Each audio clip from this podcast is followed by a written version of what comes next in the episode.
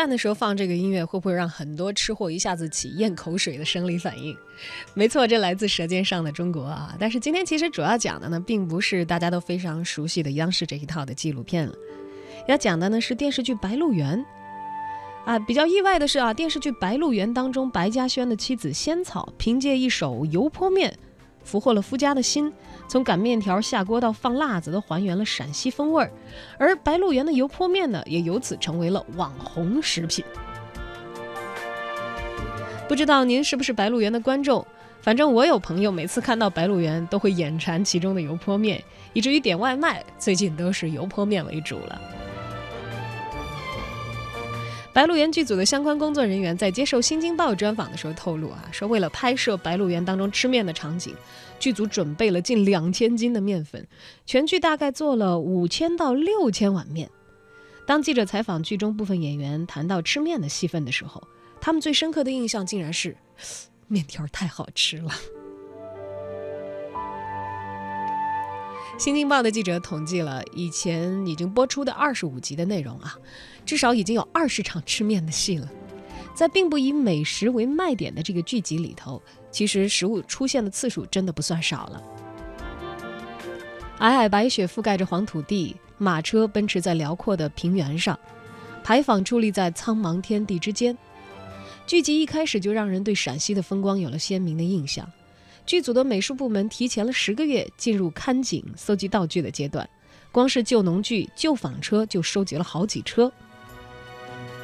除了服化道的写实，剧中女演员裹小脚的走路细节，还有吃饭蹲着等等的细节，都非常符合当时的情景。对于如何体现出原著的风格，导演刘进在细节上注重观众的代入感，这也就包括了多次出现的吃面的场景。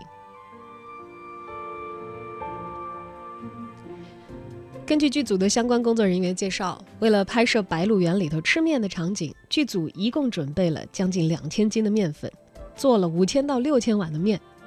从《白鹿原》的播出画面来看，一碗碗的油泼面、臊子面那都是热气腾腾的。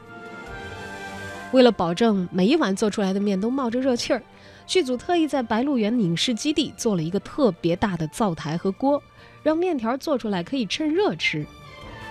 而剧组的厨师班专门负责给大家做面条，其中有几个厨师是跟组常年合作的，有两三个呢是当地饭庄的师傅。在有吃面条的主要戏份的时候，饭庄的师傅就得过来帮忙了。在《白鹿原》的剧集当中，最大的场面是白领满月，请全村人吃面。那场戏呢，一共动用了六个厨师，四百多名演员，要做这么多的面条，的确是一个大工程啊。好在每一次拍摄的条数呢并不多，不过就算是只有一条，也要吃的很漂亮才行。白鹿原的吃面群众都是来自本地。导演刘进说：“说白鹿原是要依托这个场面的，是要依托群众的。我找的都是当地的农民，因为他们的脸上有那种朴质的劲儿，和一般的人不一样。”在剧中，秦海璐所扮演的仙草持家又能干。尤其可以做的一手好面，在仙草刚到白家的时候，给白家人一人做的一碗热气腾腾的面条，就火速笼络了人心。有网友留言说啊，说秦海璐做的一碗油泼面简直绝了，滚烫的菜籽油浇在裤带面的葱花和辣椒上，这就是舌尖上的白鹿原啊。据介绍呢，在开拍之前，秦海璐在农村体验过一段时间的生活，学过怎么做面。在戏里头做面的戏份，擀面、揉面都是他亲自操作，但是煮面的时候，他的力量就不足够了。接下来你所看到的镜头里呈现出来的那些非常好吃的面条，其实都是厨师做出来的。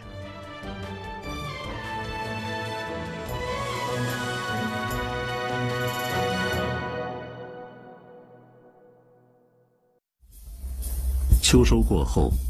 黄土高坡褪去颜色，张世新正在等待合适的天气。这天都挂米那香了。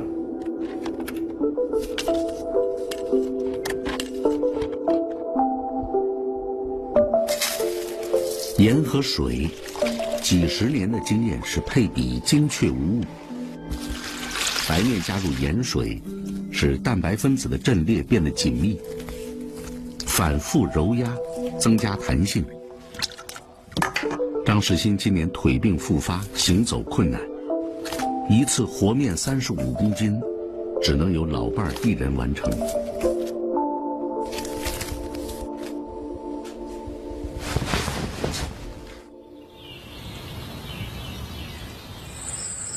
午夜时分，醒面时间已经足够，现在要开始搓条盘面的工序。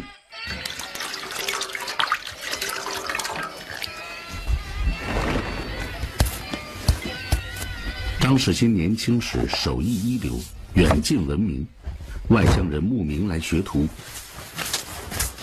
妻子的手艺也是嫁到张家后学的。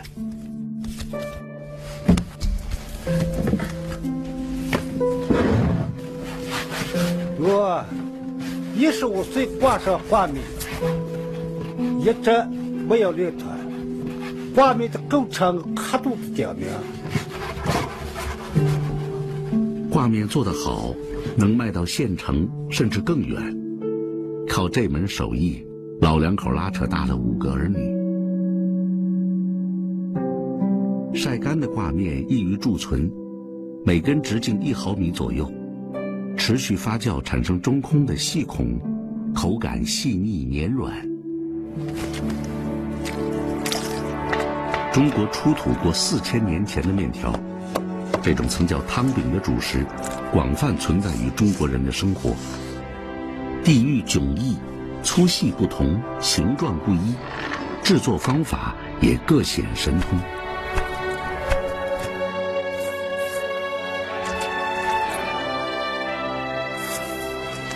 面条最为素净，既是简朴的果腹之物，也可以衬托任何食材，容纳万千滋味。